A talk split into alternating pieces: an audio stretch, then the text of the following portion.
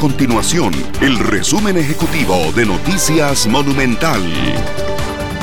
Hola, mi nombre es Fernanda Romero y estas son las informaciones más importantes del día en Noticias Monumental.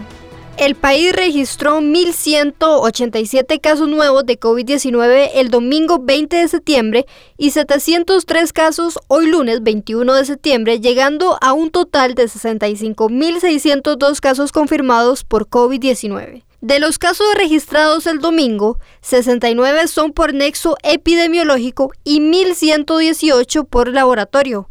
En el caso de lunes, 52 son por nexo epidemiológico y 651 por laboratorio.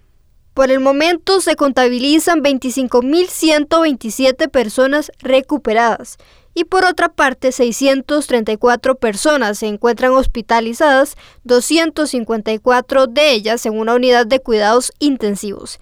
El domingo se reportaron 21 lamentables fallecimientos y hoy lunes se reportan 18, llegando a un total de 745 muertes relacionadas con COVID-19.